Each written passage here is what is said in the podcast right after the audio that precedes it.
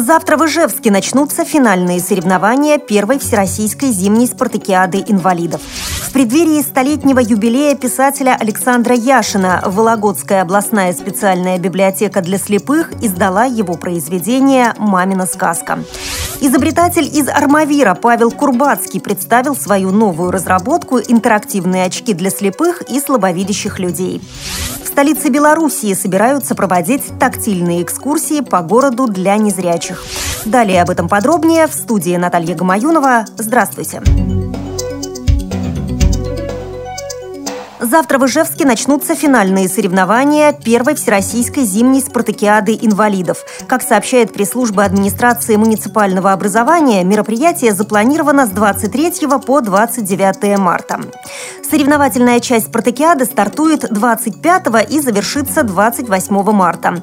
Первая всероссийская зимняя спартакиада инвалидов 2013 года является комплексным физкультурно-массовым мероприятием и проводится в целях привлечения инвалидов к регулярным занятиям физической культурой и спортом, повышения спортивного мастерства и пропаганды здорового образа жизни. К участию в спартакиаде допускаются спортсмены-инвалиды с поражением опорно-двигательного аппарата и с нарушением зрения и слуха в возрасте от 14 до 21 года в составе сборных команд субъектов Российской Федерации. Преддверии столетнего юбилея Александра Яшина Вологодская областная специальная библиотека для слепых решила познакомить своих маленьких читателей с литературным наследием писателя и издать в специальных форматах для слепых и слабовидящих детей его произведение «Мамина сказка». Она вышла в двух форматах – с укрупненным шрифтом для детей с ослабленным зрением и рельефно-точечным шрифтом с тактильными иллюстрациями для слепых детей. Библиотека выпускает подобные издания с 2009 года. За это время ее фонд пополнился произведениями Василия Белова «Рассказы о всякой живности», Николая Рубцова «Стихи для детей» и Льва Толстого «Филиппок», а также многими другими. Издаваемые библиотекой пособия помогают слепым и слабовидящим детям расширять знания и поддерживают интерес к литературе. Изобретатель из Армавира Павел Курбацкий представил свою новую разработку «Интерактивные очки для слепых и слабовидящих людей», которые позволяют ориентироваться в пространстве по аудиосигналу, сообщает пресс-служба администрации муниципального образования.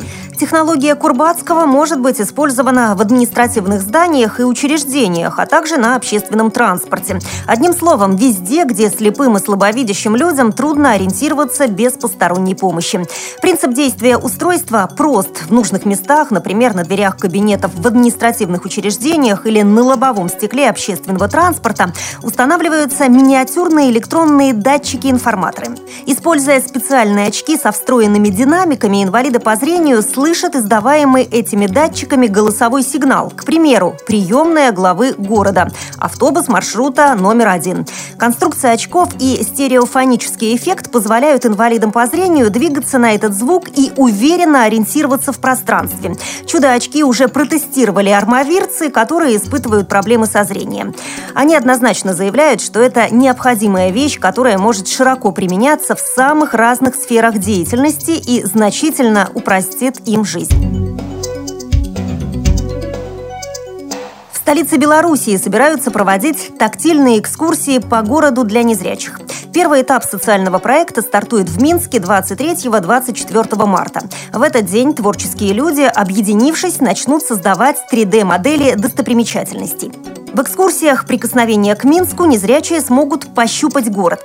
Полноценную презентацию проекта планируют представить в рамках ежегодного феста экскурсоводов, который пройдет 20-21 апреля.